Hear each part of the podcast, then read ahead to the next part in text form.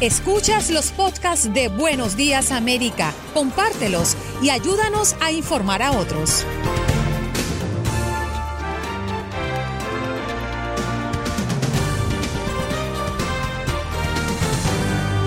En Buenos Días América le estamos dando seguimiento minuto a minuto lo que ocurre con el huracán Laura y para ello Albert Martínez, nuestro meteorólogo, ventana al tiempo. Jorge Hernández desde el sur de la Florida y Max Pérez Jiménez desde Nueva York para hablar de lo que está pasando en nuestras comunidades. El doctor Juan Rivera nos trae sus consejos de salud. Lorenzo Palomares, analista republicano a propósito del segundo día de la Convención Nacional Republicana. Y Alex Desde Houston cómo se están preparando para la llegada de Marco y Laura. Y como todos nuestros miércoles de inmigración, Jorge Rivera, abogado experto en inmigración, nos vino a responder las preguntas de la audiencia.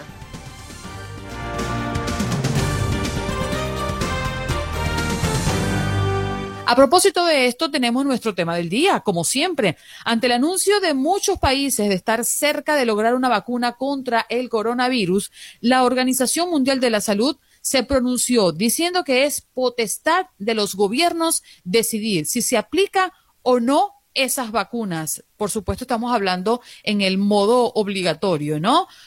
Nosotros les preguntamos a la audiencia, ¿qué cree usted? Que de surgir una vacuna contra el COVID-19 debería ser obligatoria en todos los países, en todos los estados, en todos los condados?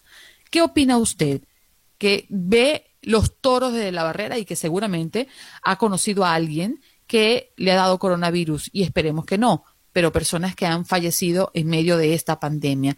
Pues la pregunta es muy sencilla. ¿Cree usted que de surgir una vacuna contra el COVID-19 debería ser obligatoria Llámenos al 1-833-867-2346. Nuestro punto de contacto, nuestra línea telefónica ya está caliente. Gracias por preferirnos, ¿eh? Gracias por estar allí, por comunicarse bien tempranito. Y les voy a repetir el número porque sé que hay personas que por mucho tiempo han escuchado este programa y no se han sentido motivados a llamar por primera vez. Hoy la pregunta nos toca a todos, porque todos o la mayoría esperamos la vacuna del COVID-19, pero usted se atrevería a, ponérsela o se sentiría cómodo de que le impongan que se la tenga que poner, pues porque sí, porque es mandatorio. Nos encantaría escucharlo. Usted, que nunca ha llamado también a este programa, este es el número y lo digo despacio. 1833 867 2346. Sí, sé que está buscando a dónde anotar, no se preocupe, le doy tiempo. Muy bien. Este 833-867-2346. Aquí estamos esperando su llamada. Nelson, buenos días. ¿De dónde nos llamas? Sí, buenos días. Le llamo de nuevo. Eh, saludo al equipo y a la audiencia. Muchas gracias. yo creo que la vacuna debe ser voluntaria, porque primero que todo no, no se sabe verdaderamente los efectos a largo plazo. Y segundo, si la mayoría de las personas se vacunan, y algunos no se vacunan, eso limita bastante el contagio, porque entre yo que no me vacuno y otro que no se vacuna, hay miles de, ya vacunados, así que eso no, no necesariamente todo el mundo se tiene que vacunar. Ok, ¿tú crees que eso debería ser voluntario? Cada quien que tome sus propias decisiones. Gracias, Nelson. Gaspar, buenos días. ¿Tú qué opinas? ¿Cómo amaneces? Buenos días, Andreina. ¿Cómo has estado? Muy bien, cariño, aquí con mucha energía, como tú. Los dejé descansar un rato. Anduve un poquito ocupado, pero ya regresé con ganas. Íbamos a, quemar unas llantas aquí abajo en el edificio, una cosa loquísima. ah, sí, están esperando que les llegue lluvia ya por la tormenta o algo así, ¿verdad? Aquí estamos tranquilos, gracias a Dios nos hemos salvado, pero la gente en oh, Houston está bastante preocupada. Eh, sí. No, mira, noticias de Chicago. Ayer se lanzó un juego de gym de carreras por parte de los White Sox, lo cual me dio mucho gusto, como siempre, haciendo historia. lo que pasó acá en Kenosha fue en Kenosha, no fue en Chicago. No sé por qué dan esa noticia como que si fuera de Chicago, realmente está un poquito alejado. Pero aquí dijimos Kenosha, ¿cierto? Kenosha, Kenosha está al norte, está más pegado a Milwaukee que a Chicago, pero bueno, Uh, yo, y, yo, de la vacuna yo creo que debe ser voluntaria, pero yo quería hacer una crítica sobre Trump. Yo quiero decir por qué no voy a votar por Trump. La gente que quiere votar por Trump quiere votar por él porque dice que ha hecho muchas cosas y yo no voy a discutir eso. Sí. Voy a hacer una lista. Dicen que él ha, controlado el aborto, dicen que él ha defendido la libertad religiosa, dicen que él ha mejorado la economía. Yo lo que no estoy de acuerdo es que dicen que él hizo eso. La cuestión del aborto y la libertad religiosa, eso es algo que se traía ya desde antes y también lo de la economía. Trump solo lo hizo posible, él no trabajó para nada de eso en específico, él solo lo hizo posible. Y las cosas que, le han, que le han tocado enfrentar realmente, él ha sido un completo fracaso su política de, de, quitar los los los los, este, los tratados de comercio ha sido un total fracaso su guerra económica con los otros países su su manejo de la pandemia ha sido un total fracaso la su manejo del, del tema de inmigratorio también ha sido un completo fracaso. Entonces él como gobernante en específico ha sido un fracaso entonces, si ustedes quieren seguir fracasando y que él siga fracasando y haciendo sus experimentos con nosotros, voten por él. Pero yo creo que él ha comprobado que no sabe gobernar. Sí, lo único que sabe es este, querer ser la estrella y, y, y, lo ves en la convención. Sí, realmente no hay nadie que pueda decir algo bueno de él más que su familia. Y toda la familia está haciendo fila para decirlo. Ah, gracias, muchos saludos y, me saludos al doctor Mejía. Seguro, con mucho gusto. Te lo saludo. Vámonos contigo, Pablo. Adelante. Gaspar y Pablo juntos. Ay, ay, ay. Adelante. Sí, buenos días a, Andreina. Yo continúo un poquito más. Yo, la verdad, no me pondría la vacuna y quiero que sea voluntaria. Y sobre la cuestión que salgamos a votar, que ya tenemos 100 días para inscribirnos antes y para ya votar por todo demócrata y la verdad de frente. Cuando hizo las negociaciones con la cuestión de Corea todo era un puro blin blin puro bla bla bla. Nunca se hizo nada y como todo puro cuento y pura boca. Así que vamos a votar por 30 años 40 años de servicio de Joe Biden de seriedad y de una persona que sí cumple con las cuestiones.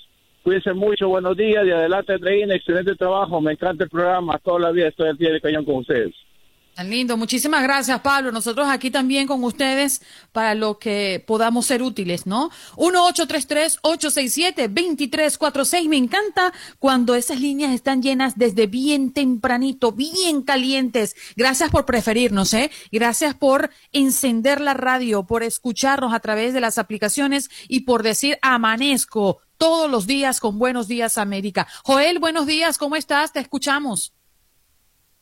Buenos días, Andreina. Eh, dicen que allá por los países asiáticos apareció una persona que le se volvió a, a contagiar por segunda vez, ¿verdad? Sí, sí, hubo un caso, fíjate que eso se lo comenté a, varios mm, eh, médicos, inclusive ayer el doctor Mejía lo mencionó, y él decía, bueno, será el primer caso confirmado científicamente, recontraestudiado, pero ya se ha escuchado de personas que han tenido nuevamente síntomas después de haberse curado. Pero sí, oficialmente el primero se, se mm, confirmó en Asia. Esa es la información que nos llegó justamente, ayer lo estábamos dando como titulares. Eh, eh, Joel, gracias por comunicarte con nosotros. un abrazo.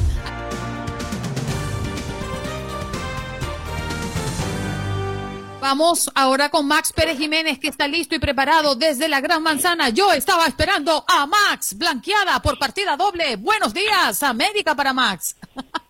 No puedo hablar, Andreina, no puedo hablar. Estoy estropeado, estoy estropeado. Increíble que por primera vez en la historia los Marlins hayan blanqueado en doble jornada a los Mex en Nueva York. Bueno, ah, pero ese es el béisbol. Bien que hoy venías a hablar de eso. Bueno, yo, estoy, diciendo con lo que tú dijiste, ¿eh?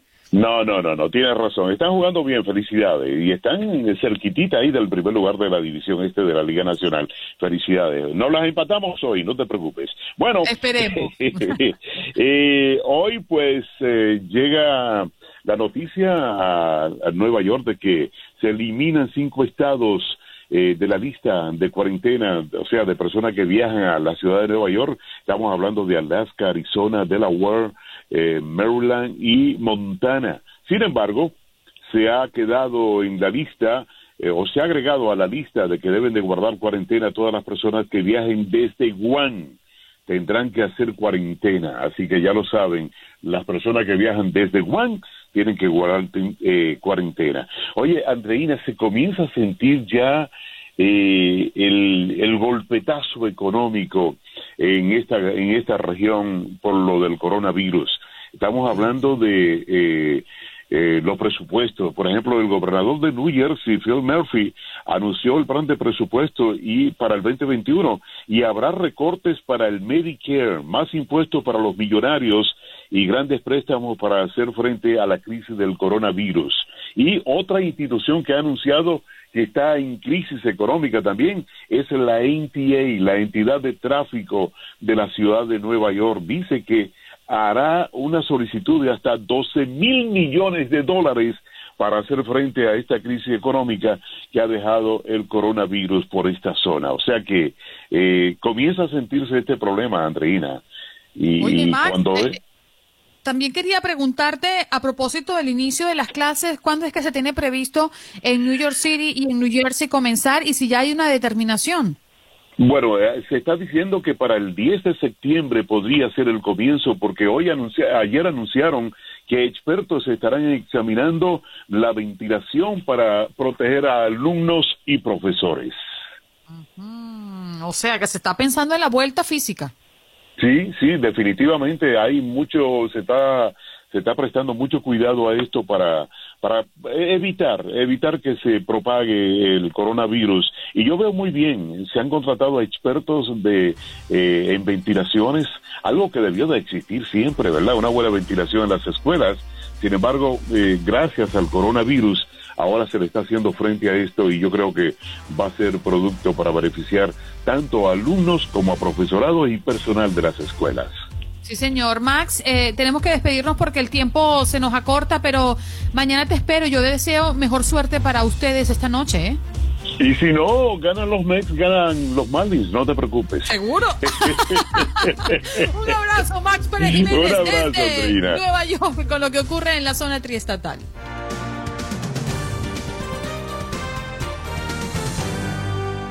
Tenemos a Jorge Hernández listo y preparado. Jorge, buenos días, compañero, ¿cómo estás? Mi amiga Andreina para rato, sí señores, Jorge Hernández para rato también en Miami. ¿Cómo amaneces? Muy bien, aquí viendo cómo ya ha pasado el tiempo y Miami Day va a permitir la reapertura de los comedores internos de los restaurantes. ¿Cómo es esto y cuándo va a pasar? Vaya que ha pasado el tiempo y los que más han sufrido son los dueños de negocios y pequeñas empresas tras varios meses de cierre, muchos a punto de la quiebra, así lo dijeron Noticias 23 durante este martes. Pero les cuento que el alcalde mismo, el alcalde de Miami, de Carlos Jiménez, en rueda de prensa virtual informó que este lunes 31 de agosto los restaurantes ya podrán reabrir sus comedores interiores. Recuerden que estaban vendiendo comida solo en mesas fuera de los restaurantes, pero tendrán que ser a capacidad solo del 50% máximo. De todas maneras, pueden ya vender comida dentro de las mesas de sus restaurantes, obviamente también siguiendo todas las medidas sanitarias exigidas por las autoridades. Así que una noticia que llega tras varios meses de cierre que tienen en problema muchos dueños de negocio aquí en el sur de la Florida. Excelente noticia, ¿no crees? Sí, eh, siento que es una muy buena noticia siempre y cuando las personas tomen conciencia, porque nada hacemos abriendo los espacios y que cada uno de nosotros nos pongamos de nuestra parte. Ahora, aquí el asunto va a ser eh, la medida mm, permitida, claro, pero ¿cuál va a ser la regla? Porque dentro de un lugar cerrado sabemos que a la hora de comer tenemos que quitarnos todas las mascarillas. Y si todos nos los quitamos, ¿cuál va a ser el distanciamiento real que se dé en medio de un lugar cerrado? Esa es mi gran, mi gran pregunta. Bueno, tú sabes que es la segunda vez que pasamos por esto. Los restaurantes ya habían reabierto al 50% hace poco más de un mes y medio antes de que comenzaran a subir los, casos de coronavirus aquí, pero debido a la baja en la última semana y media más o menos que hemos bajado a menos del 10%, por eso el alcalde y bajo mucha presión de muchos alcaldes, tú sabes que el alcalde Jayalí había dicho que no iba no iba a multar a los restaurantes que abrieran, desafiando la orden del condado, pero ya no tendrán que hacer eso, solo tendrán que esperar el lunes. Obviamente las mismas medidas sanitarias eh, va a ser un espacio eh, las ciertas mesas a seis pies de distancia y solo el 50% de capacidad. Las personas tendrán que ponerse la mascarilla hasta que cuando hasta que comiencen a comer y cuando se levanten a caminar por el restaurante. Así que como tú dijiste, hay que seguir estas ah, estas sugerencias del CDC para evitar que volvamos a a caer otra vez en esas restricciones como ya pasó en una vez. Así que soldado avisado no muere en guerra. Ojalá que sea así. mismo es. Gracias, Jorge. Un abrazo. Mantente protegido, ¿eh? Igual para ti. Siempre lo hago. Gracias, Andreina. Saludos a todos los radioescuchas y buenos días, América.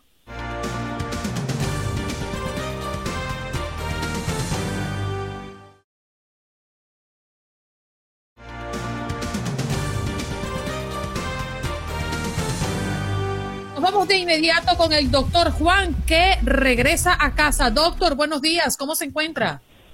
Hola, ¿cómo estamos? Muy bien, doctor. Hoy que nuestro tema del día eh, va alrededor de la salud, ¿no? Y con referencia al COVID-19. Le preguntábamos a la audiencia si creen que mm, la vacuna a la hora de salir debería ser obligatoria o voluntaria. Usted como doctor, ¿qué opina? Mira, yo creo que eh, eh, obviamente en este país es sería extremadamente difícil hacer algo de manera obligatoria, eh, entonces no creo que vaya a ser obligatoria.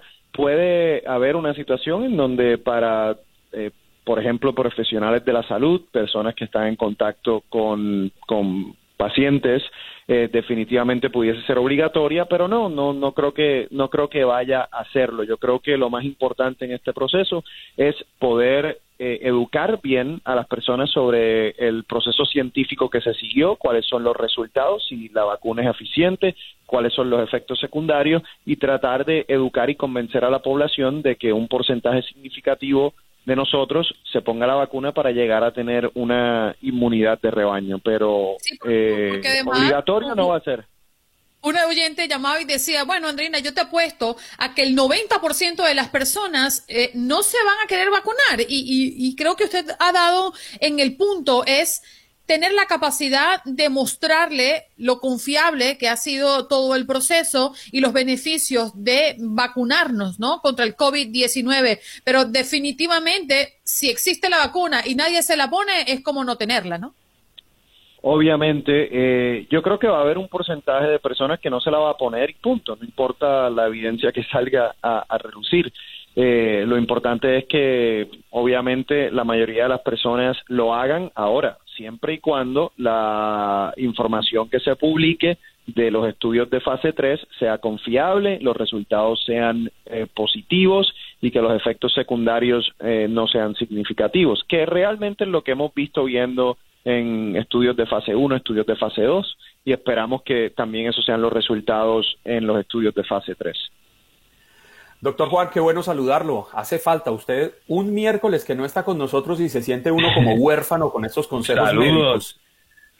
Eh, doctor, a finales de julio hablábamos de la, del, inicio de esta etapa 3 que usted eh, menciona y hablábamos de diversos laboratorios que ya están en este, en este proceso, laboratorios que nos generan confianza, eh, Pfizer, Moderna, la Universidad de Oxford, más allá de los anuncios que han hecho China y Rusia que no nos generan tanta confianza en estos momentos eh, tan difíciles. En promedio, ¿cuánto puede durar esa etapa 3 como para uno tratar de dilucidar cuándo podríamos tener una vacuna, entendiendo que no es un compromiso de su parte, sino hacernos una idea?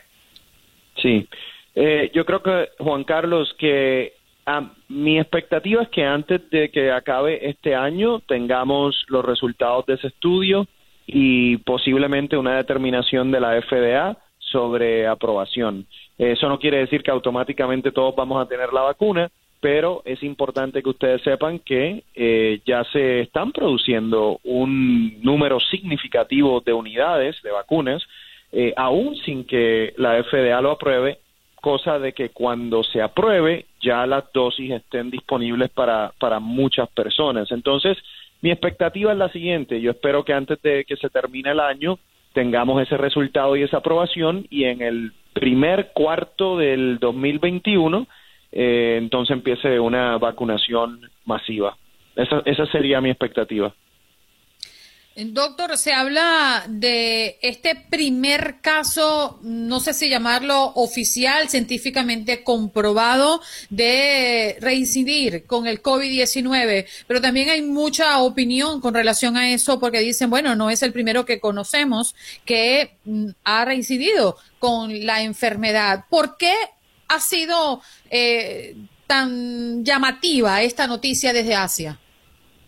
Por la metodología, yo creo que en, en el pasado hemos escuchado de... No, yo no, yo tampoco. ¿Será que se nos cayó la llamada del doctor Juan? Creemos. Eh, ¿Me oyen? si nos confirma, por favor, porque sí es muy importante lo que Andreina está mencionando. Es, es decir, esto nos dispara las alertas sobre la posible reincidencia y valga la pena la pregunta. ¿O quedan pequeños rastros, trazas de la enfermedad en nuestro organismo que saltan en posteriores eh, eh, exámenes del COVID-19 o realmente viene un segundo contagio. Y la pregunta del millón, Andreina, es ¿qué tan fuerte podría ser este contagio? ¿Queda pues, el organismo eh, con algunos anticuerpos que puede dar una mejor pelea ante la enfermedad? seguimos aprendiendo cada mañana de, de una enfermedad de la que hasta hace ocho o nueve meses no teníamos conocimiento, independiente de toda la polémica que, se ha eh, suscitado con la llegada del COVID-19, de si es inventado, de si no es inventado, de si los chinos, de si Estados Unidos, de si los rusos, de cuándo salió realmente. Hemos traído muchas noticias, pero también muchas enseñanzas que nos va dejando la enfermedad y que uno no, no, no, no la termina de comprender. Increíblemente, aunque suene muy repetitivo el tema, Andreina, todos los días sale algo nuevo. Dese cuenta este regreso a clases que me imagino que la tiene a usted tan preocupada sin saber qué hacer como me tiene tan preocupado a mí. Se supone que ya estamos hablando de semanas de que nuestros hijos volverían a las aulas de clases. Y sobre todo ayer lo estábamos reflexionando mi esposo y yo eh, lo que nos ha cambiado la vida, ¿no? Y qué tan eh, productivo o qué tanto les podría estar dejando a los muchachos este sistema de educación a distancia. Y sentimos que obviamente no es lo mismo y que se dispersan mucho, sobre todo estos niños pequeños eh, que tienen horario de 8 a 2 de la tarde, son muchas horas sentados frente a un eh, computador, aunque tienen sus breaks, pero no es lo mismo, no aprenden igual y es un esfuerzo sobrehumano, sobre todo para los padres que tienen más de un hijo, que tienen que trabajar de manera simultánea desde la casa o que quizás tienen que trasladarse a sus lugares de trabajo y se tienen que llevar a los niños con las computadoras a sentarlo al lado porque eso también otra realidad. Así es, Andreina. Fíjese que yo hablaba con una profesora hace, hace ya unos días para un trabajo que estoy eh, realizando y ella me decía que las secuelas todavía no las conocemos, todavía no podemos eh, dimensionar qué va a pasar realmente a futuro, no en este momento, sino más adelante con nuestros niños. Ella calculaba que el retraso podría ser de un año un año, lo que podría terminar afectando la, educación formal de nuestros eh, pequeños. Pero además me hablaba del impacto emocional que en los niños está generando la ausencia de, de la escuela tal y como la conocemos en nuestras vidas. Yo veía un video, no sé si usted lo ha visto, de un maestro en Puerto Rico que se encuentra con sus alumnos y los niños de 8, 9, 10 años lloran al ver a su maestro, gritan, se emocionan, quieren abrazarlo y es la realidad. Los maestros son unos segundos padres de nuestros pequeños. Eh, usted seguramente lo ha vivido en el, en, el, en el preescolar en el que estaba Jorge Andrés y lo va a reafirmar ahora que inicia esta, que está iniciando esta etapa tan, tan bonita su, su hijo de, de, la primaria, de ya ser la escuela de un niño, un niño grande, por darle, por darle ese nombre, y, el vínculo que se crea entre los pequeños y los padres y incluso el vínculo que se puede crear de agradecimiento, de respaldo, de, coherencia y solidaridad entre nosotros los padres con esos maestros. Porque también hablaba con un padre de familia para este mismo trabajo y él me decía que es hora de que valoremos en Estados Unidos y en el mundo a los maestros, a los docentes, a los profesores, porque no les hemos dado el lugar que se merecen. Increíblemente, la importancia que tienen para ser determinadores del futuro de nuestros pequeños. Sí, sin lugar a dudas. y a veces nos frustramos porque no, no existe lo que siempre hemos tenido. Y además añoramos, ¿no? Que nuestros hijos y por esa razón y por muchas otras no hemos venido a este país para una mejor educación, para tener más opciones. Y tú dices, wow, el tiempo ha pasado y, y siento que mi hijo más bien retrocede porque no está recibiendo la educación con la cual siempre soñé y nos debatimos, ¿no? Entre, entre esa, esa, esa duda, la ansiedad y, que queremos cosas mejores para nuestros niños. Pero el estar allí con ellos, el acompañarlos y entenderlos y buscar la manera de que las cosas funcionen es parte de nuestro trabajo. Y todo va a pasar. Yo creo que ese es el consejo que yo les doy a todos. Todo pasa, nada es para siempre. Y esta pandemia también va a pasar y tenemos que salir airosos. No hay de otra. No, Andreina, pero Pongamos el plano hipotético, el más catastrófico, que esta pandemia no pase. Vamos a tener que aprender a convivir con esta realidad. Supongámoslo. Y en medio de todo eso, igual seguimos eh, saliendo airosos, como usted lo dice, porque salimos con enseñanzas, salimos con defensas, salimos preparados para una nueva forma de vivir. El tapabocas no es agradable, pero si nos protege la vida, usémoslo. No es agradable ese distanciamiento, se vuelven unas relaciones frías, lo, que hemos hablado tantas veces y, creo que eh, yo me sigo reafirmando. A mí me hace falta ir a la cabina de radio, sentarme a su lado, verle su sonrisa, verla cuando baila, eh, sentir la camaradería que siente uno cuando trabaja con alguien que está sentado al lado, con quien va forzando unos, unos vínculos de amistad que se van alimentando con el diario vivir. Y eso nos hace falta a todos. ¿Quién no está extrañando volver a sus oficinas? Eh, la persona que trabaja barriendo las calles, que se ríe con sus compañeros de trabajo a la, hora del lunch, quien reparte suministros eh, en un camión, como lo hice yo en alguna época que conducía eh, un camión, pero que me acostumbraba a encontrarme con amigos que uno hacía en la carretera y que se los sabía que se los encontraba tal día a tal hora para tomarse un café. Todo eso hace falta. Celso Peña dice, señores, este virus vino para quedarse. Sí, ciertamente vino para quedarse, pero ¿de qué manera se va a quedar entre nosotros?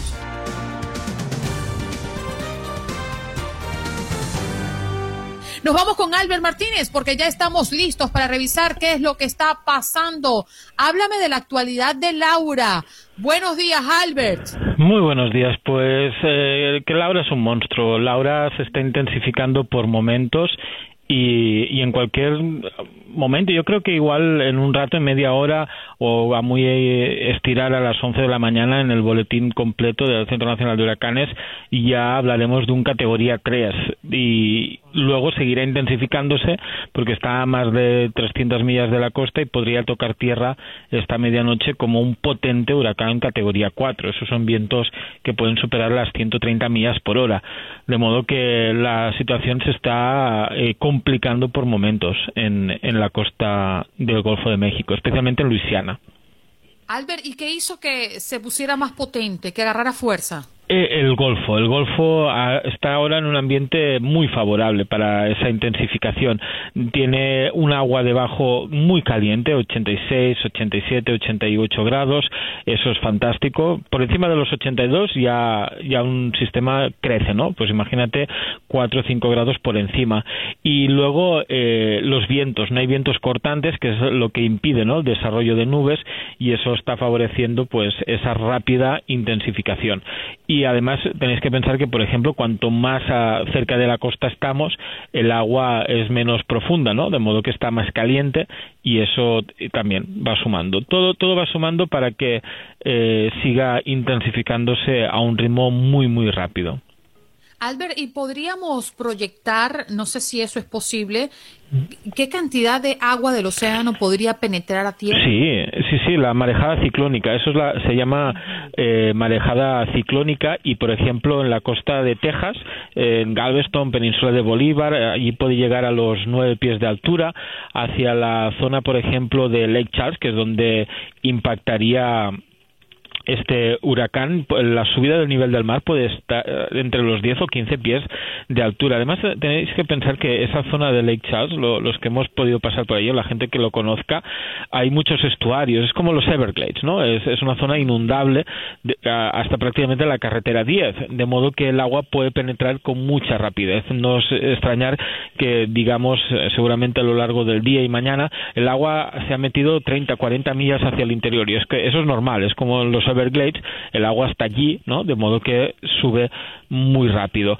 En la zona de Morgan City, por ejemplo, la subida puede estar en 12 pies y lo bueno es que con esta trayectoria, mm, que ahora es noroeste y luego será norte, Nueva Orleans quedaría al margen y allí la subida sería mínima. Estaríamos hablando de 2, 3, 4 pies de altura.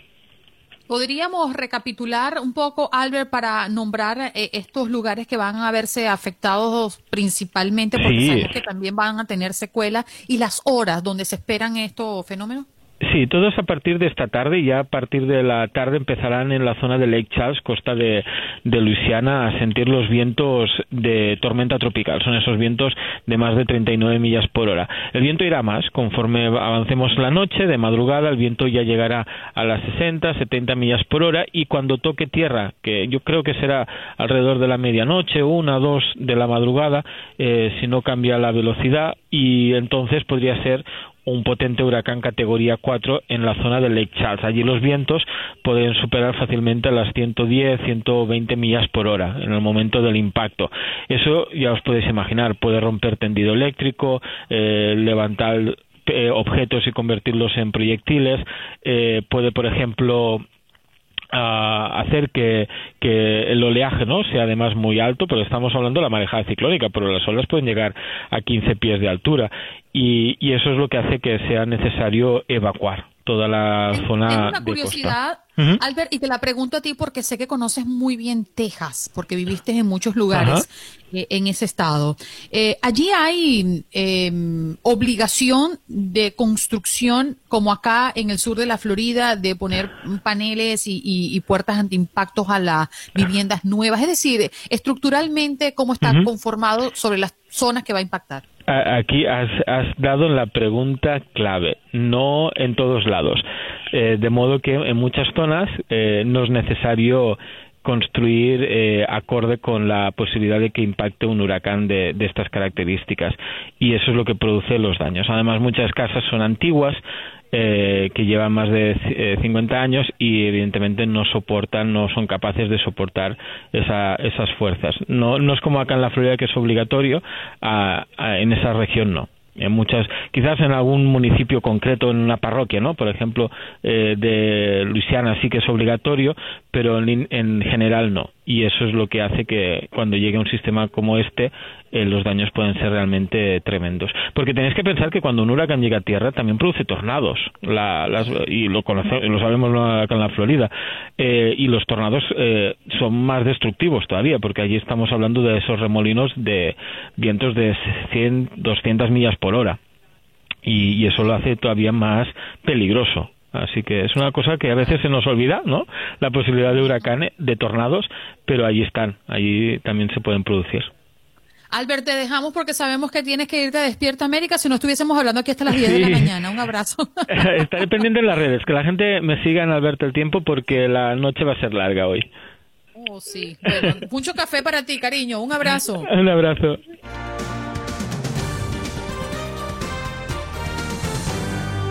Vámonos con nuestro próximo invitado, Lorenzo Palomares, analista republicano a propósito de la Convención Nacional Republicana que ya alcanzó su segunda jornada. ¿Cómo está, señor Palomares? Gracias por estar acá.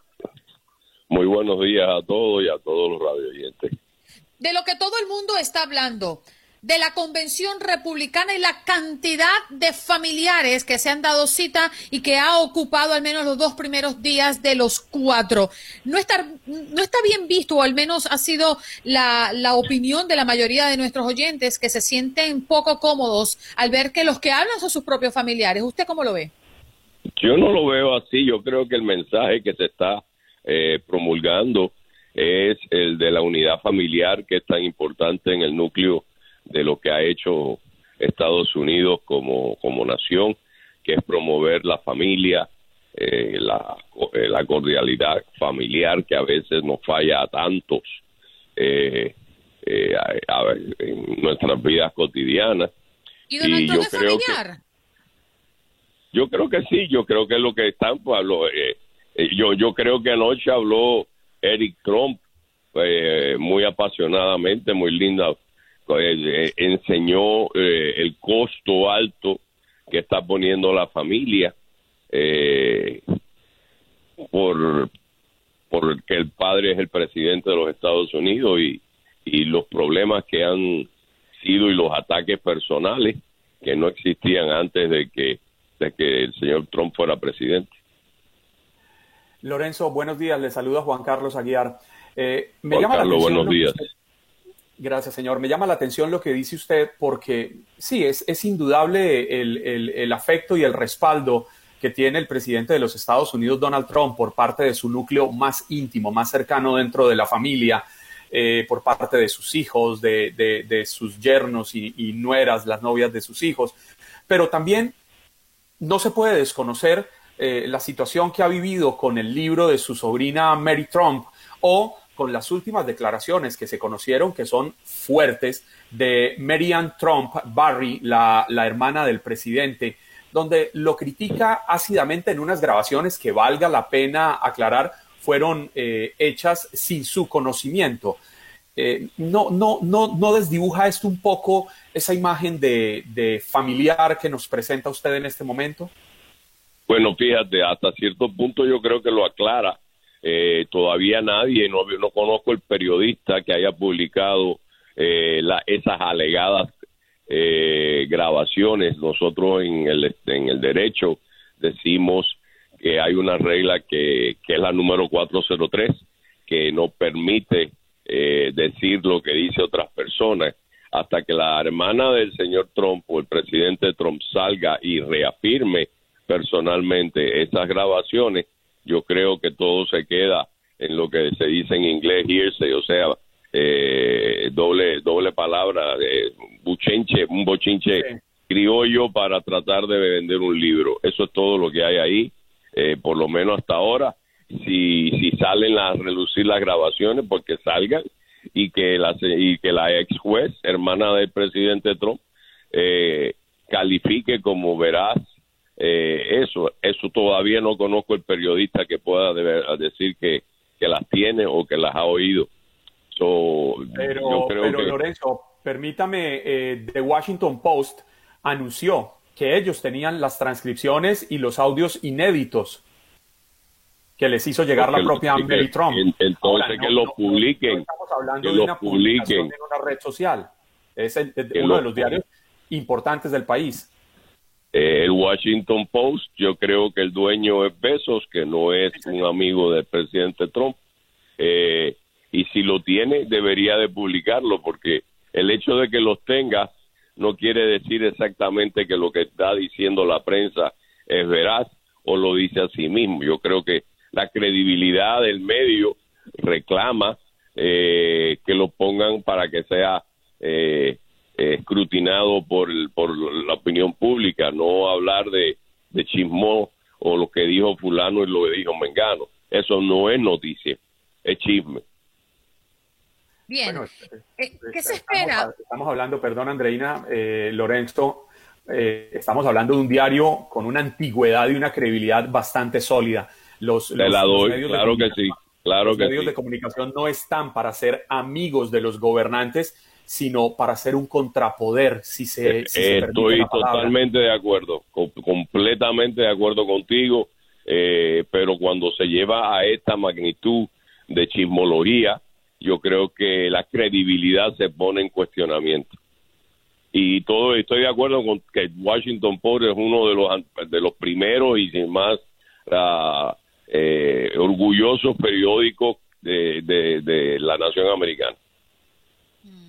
Hablando de medios y hablando de Trump, eh, se, ha, se ha polemizado mucho eh, las palabras o el anuncio del presidente Donald Trump recientemente a propósito de la cobertura de algunos medios acá en los Estados Unidos. Dice que está agradecido por cubrir la gran mayoría de la convención republicana. Eso lo ha escrito en una publicación en Twitter. Eso fue muy bueno. ¿Por qué? No, se siente el presidente Trump eh, que los medios en este país están informando de parte y parte. Me pareció muy curioso que él escribiera eso en su cuenta de, Twitter. Bueno, fíjate, yo no conozco a nadie en el mundo, eh, ni, ni muchos medios de, de comunicaciones o prensa que tengan una audiencia de 84 millones de seguidores en una cuenta de Twitter. Eh, y yo creo que él tiene un poder para hablar con sus seguidores que muchos medios, eh, ni el Washington Post tampoco lo tiene. Eh, yo no conozco la circulación de los del periódico Washington Post, pero te garantizo que no son 84 millones de dólares de, periódicos. Lamentablemente eh, se nos fue el tiempo, señor Palomares. Muchas gracias por darse cita con Buenos Días América. Lo esperamos pronto, ¿eh? Igualmente, gracias. Buen día para usted. Lorenzo Palomares, él es analista republicano hablando de la Convención Nacional que comenzó esta semana. Ya regresamos.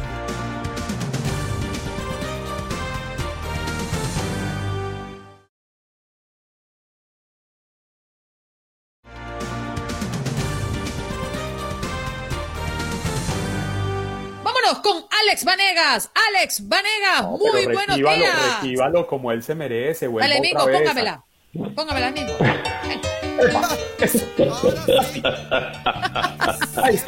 Ajá, llegó el cortito del swing. Te queremos transmitir un poquito de alegría porque las cosas están muy difíciles por allá. ¿Cómo estás, Alex? Así es, compañeros, ¿cómo estamos? Eh, un fuerte abrazo para ustedes, Mingo, fuerte abrazo también para todos los que nos escuchan eh, a lo largo y ancho de Estados Unidos y, por supuesto, a través de nuestras redes sociales. Eh, la verdad, sí, preocupación. hay mucha, pero mucha preocupación en lo que es la ciudadanía, los residentes de la ciudad de Houston, las autoridades eh, nos han dado a conocer que el huracán a tempranas horas de la mañana de hoy ya se encuentra en categoría 3 con vientos sostenidos arriba de 115 millas por hora, lo cual se presume o lo cual eh, se puede estar diciendo de que el huracán estaría entrando a la Bolívar, a Port, eh, Port Bolívar, a la península de Bolívar en categoría 4 categoría 4 con vientos sostenidos de 130 millas por hora a 156 millas por hora. Para las personas, compañeros que nos escuchan en lo que es Port Arthur, ojo a la gente, por favor, mucha precaución a la gente de Port Arthur específicamente. Es ese el punto, prácticamente en la frontera con Luisiana, que las autoridades están diciendo que el huracán pudiese entrar y sentir y comenzar a sentir efectos a partir de hoy en horas de la tarde importante evacuar y hacerlo lo más pronto posible porque las mismas autoridades nos han dado a conocer una vez que la tormenta entre, y voy a decir tal y como lo han dicho ellos y tal y como las autoridades nos han explicado. Una vez que la, tormenta entre, está usted a su suerte y, y en comunicación directa con Dios porque nadie lo va a poder ayudar las autoridades no van a poder llegar a donde está usted, las autoridades no van a poder asistir absolutamente a nadie una vez que esté la tormenta, así que si usted no ha evacuado, hoy el llamado es para que por favor evacúe, si se encuentra también en la península de Bolívar, por favor seamos ciudadanos coherentes y evacuemos lo más pronto posible, compañeros.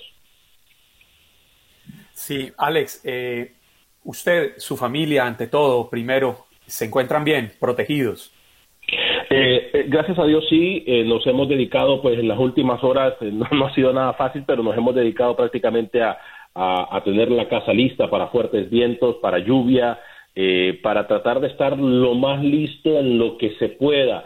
nosotros no vivimos directamente cerca de la zona en donde se presume va a entrar de forma directa el huracán, pero las autoridades a las personas que no se encuentran en Galveston, por ejemplo, que no se encuentran en Port Arthur, sí han dicho que los vientos se van a sentir, específicamente si el huracán entra de categoría 4, pues estamos eh, eh, teniendo un huracán muy, pero muy grande en el cual el ojo del huracán eh, y, lo que le llaman los outer bands o, lo, de afuera del huracán puede estar perjudicando de forma considerable a lo que es la ciudad de Houston y sus alrededores. Así que eh, sí, Juan Carlos, le agradezco su pregunta y gracias a Dios estamos pues en lo que cabe eh, nerviosos, precavidos, con mucha fe, pero, pero, pero sí tomando las precauciones necesarias, ¿no?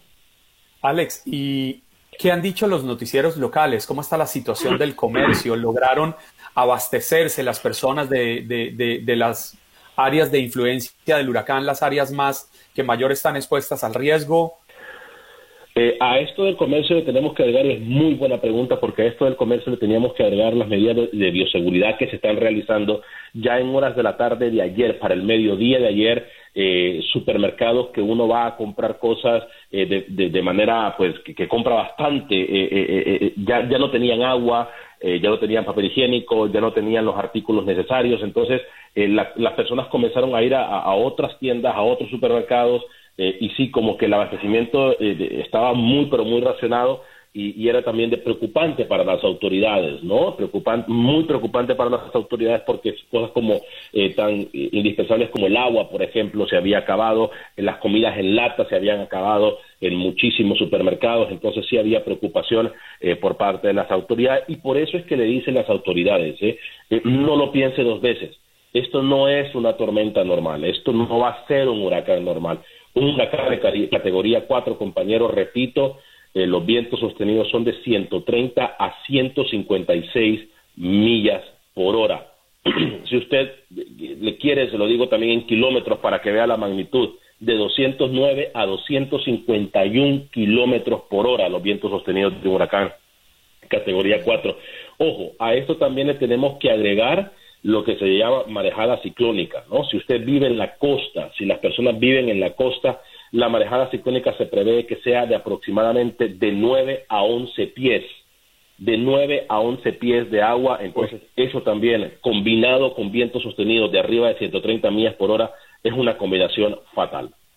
Alex, estaba conversando un poco más temprano con Albert Martínez y él vivió en muchos lugares en Texas y por eso me atreví a preguntarle sobre las estructuras, si estaban diseñadas para poder soportar este tipo de fenómenos naturales. Y le ponía el caso del sur de la Florida porque acá las construcciones nuevas, bueno, entre comillas, no sé si son los últimos 15 años, tienen la obligación de colocar ventanas, puertas antiimpacto y, y una estructura pues para estos tiempos de huracanes. ¿Qué pasa en esas zonas donde tú nos cuentas estarán tocando Laura en los próximos días? Eh, no es, eh, bueno, es requerido por parte de las compañías de seguros, sin embargo, no es requisito para las compañías para, de constructoras.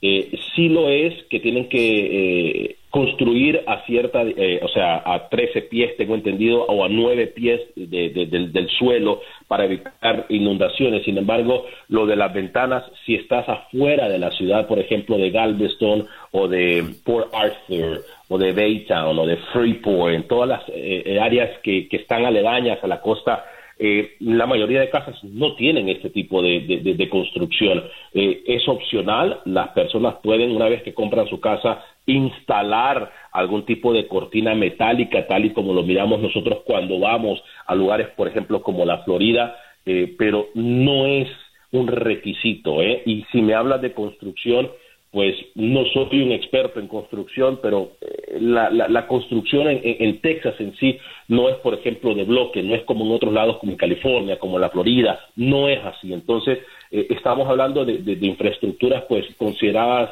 eh, mayormente débiles, ¿no? específicamente si tienen vientos sostenidos de 130 millas por hora, pero, repito, para contestar tu pregunta, no es requisito eh, el único requisito que están, por ejemplo, en las costas de Galveston es que las casas tienen que estar a cierta altura para tratar de evitar em, algún tipo de inundación. Sin embargo, estamos hablando de 9 a 11 pies de, marejada ciclónica y pues es, es, muy, eh, muy difícil que la mayoría de casas estén a esa altura.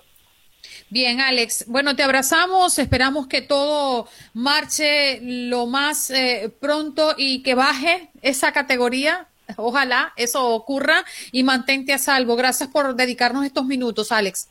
Compañeros, fuerte el abrazo, bendiciones para todos y cada uno de ustedes y, y, de verdad, eh, por favor recuérdelo que a través de TUDN, la estación local, si usted nos escucha en Houston o en sus alrededores 10, 10 AM, ahí están, estamos dando cualquier cantidad de información y por supuesto también a través de Noticias 45 Inicio. Seguro, muchas gracias. Alex Vanegas desde Houston.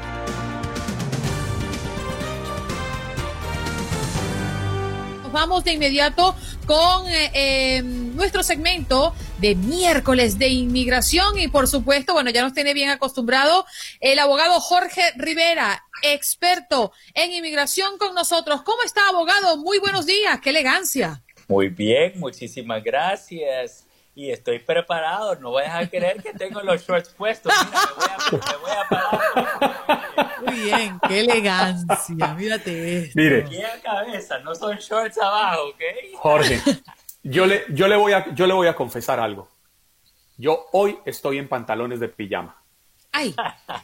Me, me, me, me, pero son, son unos pantalones que no uso para dormir, sino para salir aquí al frente de la casa, cosas que hago varias, porque termino el programa y tengo que correr a cortarme el pelo. Entonces dije, oh. donde Jorge hoy se me ponga de pie, me hace quedar mal. bueno, abogado, ya sé por qué usted no se levantó eh, la semana pasada. No, no lo hizo. Hoy se vino preparado. Vámonos con las preguntas. ¿Cuál es la diferencia entre mm, eh, eh, las personas que están hoy gestionando ciertas solicitudes en inmigración? ¿Y a qué me refiero? Hablar de tiempos, porque las personas se han desesperado muchísimo en cuánto puede tardar su proceso de inmigración. Si hacemos un balance general, abogado, en este momento, ¿en qué estamos en cuanto a los tiempos?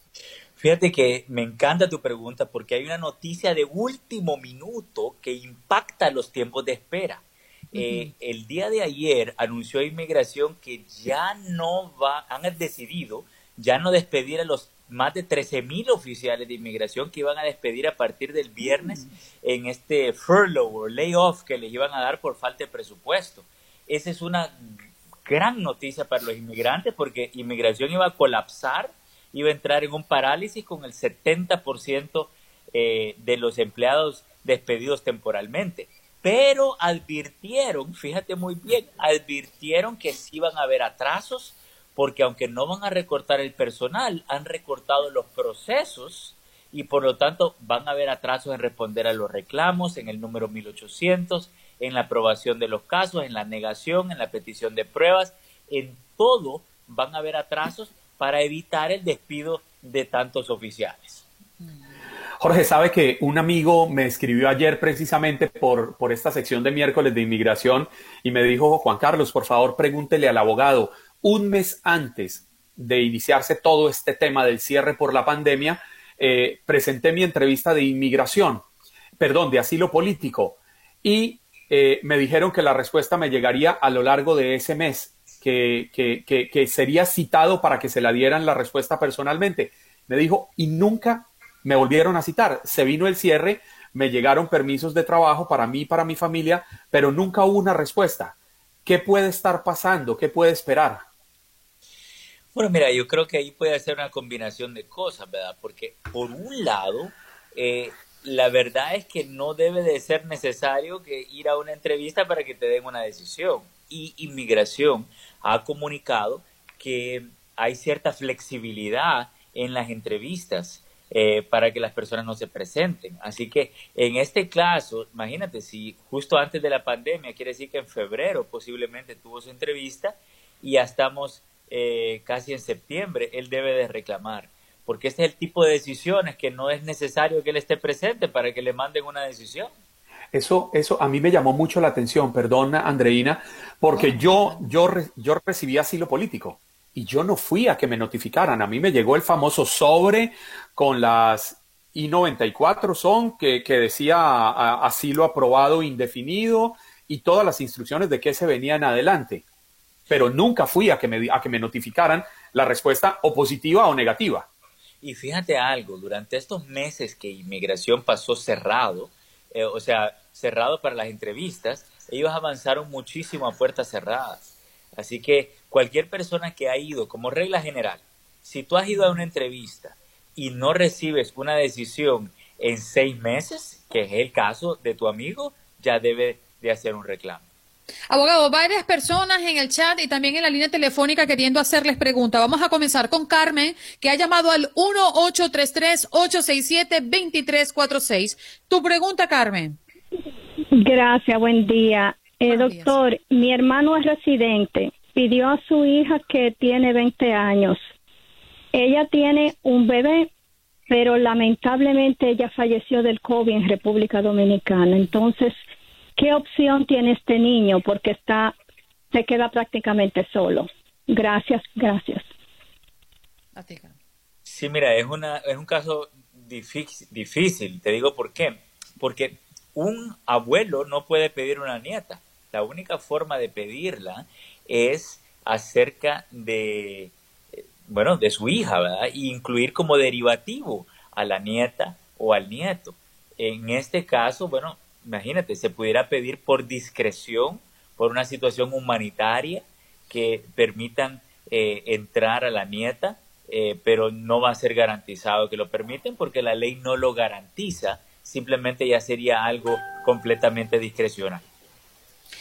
Bien, pregunta Javier Lomelli en nuestro chat del Facebook Live. Em, él pidió a su esposa y el abogado le dijo que tiene que salir a Ciudad Juárez, eh, que tiene que hacer para no salir. Es decir, ¿cuál es su situación en este caso, abogado?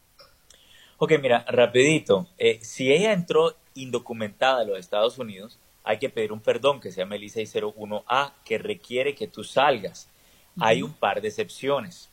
Las excepciones son si ella tuviera una petición antes de abril 30 del 2001, paga una multa de mil dólares, no tiene que salir. Eh, si tuviera el TPS y, viaja ella con el TPS y vuelve a entrar, no tiene que salir, tendría una entrada legal. O si el esposo está en las Fuerzas Armadas, eh, ahí le dan una entrada legal también y no tiene que salir. Pero si no cumple con esas excepciones, se tiene que hacer el perdón y tiene que ir a la Embajada Americana. Fernando Avendaño eh, pregunta a abogado Jorge Rivera, ¿cuáles son las causas más graves por las que se puede revocar una residencia o incluso una ciudadanía? Ok, mira, cuando hablamos de revocar es que te la quiten por algo que tú cometiste anteriormente. Entonces, hay realmente dos razones. Una es que tú hayas cometido fraude, en el proceso de obtenerla. Por ejemplo, si descubren que tú te casaste por los papeles, eh, a la hora de tú hacerte ciudadano, no solo te niegan la ciudadanía, te quitan la residencia. O si inmigración cometió un error, y eso está pasando ahora bastante con esta administración. Te investigan, escarban, y si buscan que se tendría que haber pedido un perdón, por ejemplo, que no te pidieron, te van y te quitan la residencia y ahí pagamos los platos rotos por errores que no son nuestros. Sí, señor.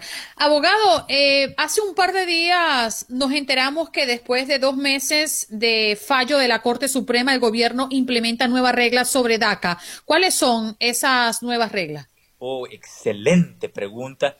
Y sí, esta implementación es, es, clave.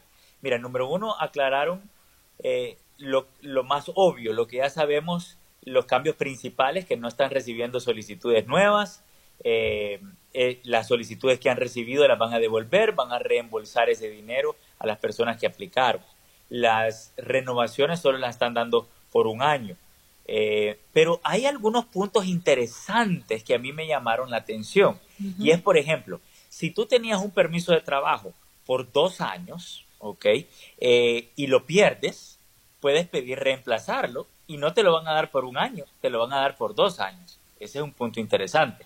Dos, dicen de que si tú aplicas más de 150 días, eh, perdón, sí, 150 días con anterioridad, entonces te lo van a rechazar. Eso es algo interesante porque eso no estaba eh, en las regulaciones anteriormente. Y lo otro que aclaran es que se puede pedir un permiso de viaje, pero solo por circunstancias excepcionales. Eh, entonces, por ejemplo, una situación grave de salud, de vida o muerte, tratamiento médico de emergencia, por razones realmente tremendas, fuertísimas, sí se puede pedir un permiso de viaje. Abogado, en la línea telefónica tenemos a otra Carmen, entiendo. Adelante con tu pregunta, Carmen. Muy abogado, ¿cómo está? Carmen, adelante, encantado. Ah, felicitaciones por, por ese maravilloso programa y que toda su familia esté muy bien, así como los que trabajan en la emisora. Mi pregunta es, este, ahora mismo, no sé, eh, el pasaporte de mi esposo está vencido, pero ya para el año que viene él tiene cita. Ya hizo el perdón, él hizo todo, pero eh, tenía cita para renovarlo. Él es hondureño, y pero nos mandaron a decir que el consulado está cerrado desde el mes de marzo.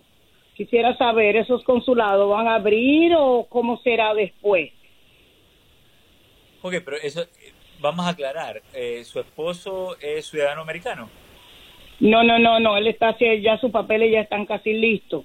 Ya él, hizo el perdón, todo está pago, ya lo único que tiene que esperar es que tiene su permiso de trabajo, es tener que ir allá, posiblemente a Honduras, para terminar su, su papeleo, pero eh, necesita su pasaporte. Sí, bueno, mira, una cosa es el pasaporte de eh, Honduras, el, de Honduras me dijo, ¿no? Ok, porque él tiene que renovar, no puede viajar si no renuevan su pasaporte. Una cosa es renovar el pasaporte de su país para poder salir. La buena noticia es que las entrevistas no están tan rápido. Comenzaron a dar citas en agosto, particularmente en México. Es el país que está más adelantado.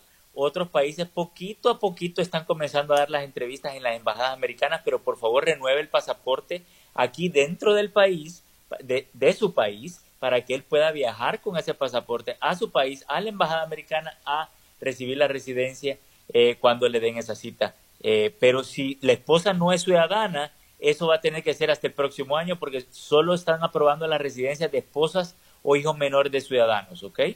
Depende del cristal con que se mire, ¿verdad, abogado? ¿Los retardos son buenos o malos dependiendo? Exactamente, pero lo que no queremos es que salga y a una entrevista y se me quede afuera porque no le pueden aprobar el caso por la suspensión de Trump. Así es, el tiempo se nos agota al aire. Abogado, ¿usted podría dejar eh, sus contactos, dónde ubicarlo? Claro, definitivamente. Mira, el teléfono es el 888-578-2276. Lo repito, 888-578-2276. Pero usted está muy elegante como para que se nos vaya tan temprano, así que quédese por aquí, que, vamos a continuar con nuestro Facebook Live. que se quede. うん。Información de último minuto. Estados Unidos ha sancionado a empresas y ejecutivos chinos que actúan en el Mar del Sur, una zona en disputa con otros países. Es la información que acaba de reflejarse en las cadenas de noticias. Ya está siendo prácticamente trendy esta canción y eh, esta canción, este tema. Y por otra parte, el huracán Laura que ha obligado a evacuar a 400 mil personas en Estados Unidos y amenaza la costa del Golfo de México. De hecho, entre las actualidades que estamos viendo en este momento se habla de masiva evacuación en Texas y Luisiana. Laura puede llegar a sus costas, como ya lo hemos mencionado a lo largo del programa, como un potente huracán categoría 4. Estamos en alerta y muy pendientes de nuestra gente en Texas y en Luisiana, Juan Carlos. Así es, Andreina, y es que Laura ya tiene vientos máximos sostenidos de 115 millas por hora. Esto es un equivalente a unos 185 kilómetros. Y la evacuación es en, en Texas y en Luisiana, donde se cree, como usted lo dice, muy bien lo informa, eh, podría entrar ya como huracán 4 en la escala Saffir-Simpson, que es la escala que se encarga de medir la intensidad de los, de los huracanes. Los meteorólogos proyectan que el agua del océano podría incluso, escuchen esto, penetrar hasta 30 millas tierra adentro en un tramo de costa de más o menos 450 millas de largo, en territorio que va desde Texas hasta Mississippi. Por eso es que han sido declaradas las emergencias estatales en Luisiana, Mississippi y parte de Texas. Una situación que se hace muy complicada, Andreina, en plena pandemia, en plena pandemia del coronavirus y tener que enfrentar esta situación de un huracán pone en aprietos a cientos de miles de personas, por no decir millones, en esta área de Estados Unidos. Haciendo un repaso por nuestros países, bueno, por aquí vemos que Flavio Bolsonaro tiene coronavirus y será trasladado con hidroxicloroquina. Eh, el senador hijo del presidente brasileño. También una eh, información que nos viene mm, relacionada con el ex viceministro de Salud de Paraguay pidió perdón tras participar en la fiesta con modelos que le costó el cargo y policía arrestó a la cúpula del área de salud de Brasilia por fraudes en plena pandemia de coronavirus. Y en tu país, eh, Juan Carlos, una ola de violencia que dejó tres víctimas en una nueva masacre. Creo que están hablando del departamento de norte de Santander, ¿no? No, Andreina, esta situación en, Colombia se está volviendo cada vez más lamentable y es como han venido realizándose masacres eh, en, diversos, en diversos lugares de, Colombia. Y ya incluso hay una polémica armada porque es que ya, ya dicen que no hay que llamarlos masacres, sino asesinatos colectivos esta costumbre que tienen a veces los gobiernos de cambiarle el nombre a las cosas para usar eufemismos. No, a ver, cuando matan varias personas es una masacre. Esto no es un asesinato colectivo para adornar y que suene menos peor. Sí, en Colombia también está la polémica dada alrededor de el, lo que parece ser el inminente envío de Salvatore Mancuso, el que fuera uno de los grandes líderes paramilitares extraditados por el gobierno del entonces presidente Álvaro Uribe Vélez hacia los Estados Unidos, pues Salvatore Mancuso quedará libre por cumplimiento de pena aquí en Estados Unidos y lo más seguro, según ha hecho saber uno de los jueces del caso, es que va a ser enviado, va a ser deportado a Italia, país del que también es ciudadano, pues su familia es, eh, su familia paterna es italiana y con esto pues quedaría en deuda con las víctimas, con las familias que duelen eh, los asesinatos, las masacres, las desapariciones forzosas, los desplazamientos que protagonizaron los miles y miles de hombres que integraban esta máquina de guerra, esta máquina de muerte que tenía Salvatore Mancuso a su mando. Y unas cifras también que duelen muchísimo, fueron asesinadas 2.240 mujeres en México en los primeros siete meses de este 2020, de acuerdo con cifras oficiales. Repetimos, 2.240 mujeres en México en los primeros siete meses de este año. Eh, parcero, nos toca despedirnos haciendo pues revisión de lo que tuvimos hoy en Buenos Días América, la participación, como ya es costumbre, de Jorge Hernández, periodista de Univisión 23 Miami, y Max Pérez Jiménez, hablándonos de lo que ocurre en Nueva York. Y como cada miércoles, Andreina, nos acompañó el doctor Juan con sus consejos, con su información precisa sobre qué está sucediendo alrededor de la pandemia del coronavirus. Y para hablar de la Convención Nacional Republicana, Lorenzo Palomares, analista republicano, dándonos pues un análisis de lo que ha sido la segunda jornada. Y estuvo con nosotros desde Houston nuestro colega Alex Vanegas con todos los detalles de lo que está pasando con el huracán Laura que ingresará próximamente a este territorio de los Estados Unidos. Miércoles de inmigración con Jorge Rivera, abogado eh, experto en inmigración, respondiendo a sus preguntas y por supuesto su participación importantísima para que Buenos Días América sea lo que es hoy en día. Muchas gracias por su preferencia. Nos reencontramos mañana nuevamente. Juan Carlos, hasta mañana. Hasta mañana, mi querida Andreina Gandica. La cita es mañana jueves 27 de agosto desde las 6 de la mañana.